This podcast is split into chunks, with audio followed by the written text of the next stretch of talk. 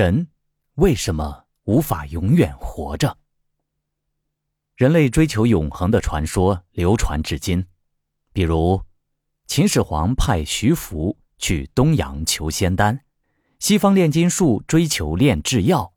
接受多年科学教育的我们，听到这些传闻，或许会嗤之以鼻。不过，大家有没有想过，人类为什么就无法永远活着呢？英国生物学家理查德·道金斯曾写了一本书，名为《自私的基因》。书中用了一个拟人化的写法，对人无法永远活着的原因进行了解释。清华大学科学史系主任吴国胜说：“听完道金斯讲述的基因的故事，人类应该感到绝望。故事要从十二亿年前的某一次意外突变导致的。”有性繁殖说起，年轻人或许喜欢鱼水之欢，年老的长辈看着子孙满堂、其乐融融的样子，也可能会欣慰。然而，从科学的角度来说，繁殖本身是一种利他行为，并不能对自己有任何好处。相反，它还是对自身机体的一种消耗。道金斯认为，这完全是基因。在背后操纵人类行事，主要目的就是通过人类不断生娃，将基因不断复制传播。在某种意义上，基因实现了自身的永生，而人类只不过是它的打工仔而已。试想一下，如果人类能够永远活着，并且还能生育，不断增长的人口将把地球所有的资源耗尽，于是人类终将走向灭亡，而基因。也就走向了灭亡。为了避免这种情况发生，自私的基因还制定了一个衰老规则：人随着年龄的增长会逐渐变老，最终走向个体死亡。在这个过程中，细胞一次次的分裂，染色体末端的端粒逐渐磨损。当端粒缩短至不能再短时，人的一生也就走到了尽头。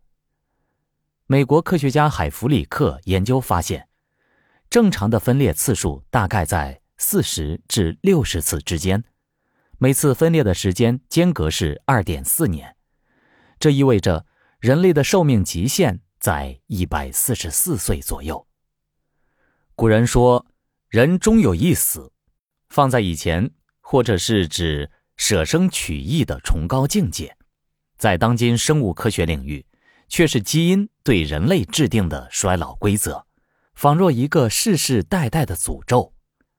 不过，人类似乎不会墨守成规。从生物界底层崛起，历经千辛万苦成为地球统治者的人类，自然不会屈服于基因的束缚。就像是在都市中的打工仔，哪一个又不是怀揣着逆袭成为老板的梦想呢？今年。科学界流传一句话：“老化只是一种病。”这是哈佛大学遗传学教授辛莱克在《Lifespan》一书中所提出的。只要找到治愈变老的方法，或许人类能够得到更长久的生命。二零一六年，辛莱克团队发现，相当于人类六十岁的小鼠服用一周 Gen A-D 物质后，回到相当于二十岁的状态。并且生存周期延长了百分之二十，相关论文发表在《Nature》《Cell》等尖端期刊，引起了科学界的震动。二零一九年，美国贝勒医学院的 Hisariki Amano 的研究团队发现，Gene AD 可以维持端粒长度并改善端粒紊乱的情况。连续注入八周该物质的实验组端粒长度明显长于对照组。从这一方面解释了此前哈佛新莱克教授小鼠生存周期拉长的试验结果。最先获得消息的富豪们首先采取了行动，希望能够从实验室获取该物质。据新莱克教授采访透露，哈佛医学院的实验室每天都会接到询问能否提供成品的电话。这一状况在2020年2月份。公布其原料提供商名单之后，得到好转。据悉，原料供应商名为基因象公司，提供的原料纯度超百分之九十九点九九，以此为核心的补剂在奶茶东走俏，连续三年获得各项榜单首后。其实体店在香港科学园、澳门、三亚等地都有分布，连谷歌首席，连谷歌首席工程师库兹韦尔、马斯克女友格赖姆斯都是类似补剂的忠实拥趸。即使是类似基因项的前沿科技成果，最多也只能延迟人体衰老的到来，离超越基因束缚、成为长生物种还很遥远。就目前而言，打工仔人类如同蚍蜉撼树，还看不到逆袭成为老板的希望。不过，人类也有一招掀桌子走人的绝活，那就是抛弃肉体，意识永存。两年前，七十八岁的间谍小说家、好莱坞编剧安德鲁·卡普兰已同意成为首个数字人，他的记忆和想法将在云端一直生存。人类可以通过移动设备与他互动，向他提问，听他讲故事。数字人似乎只是记忆的保存，丧失了自主思考的能力。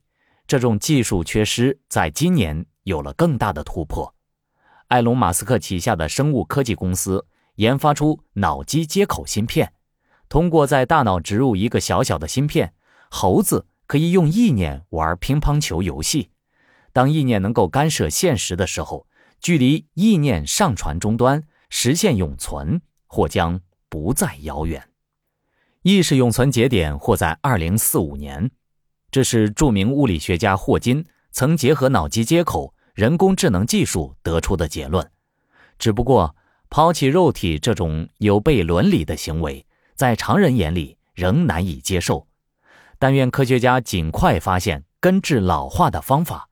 从生理上解决这个千古难题。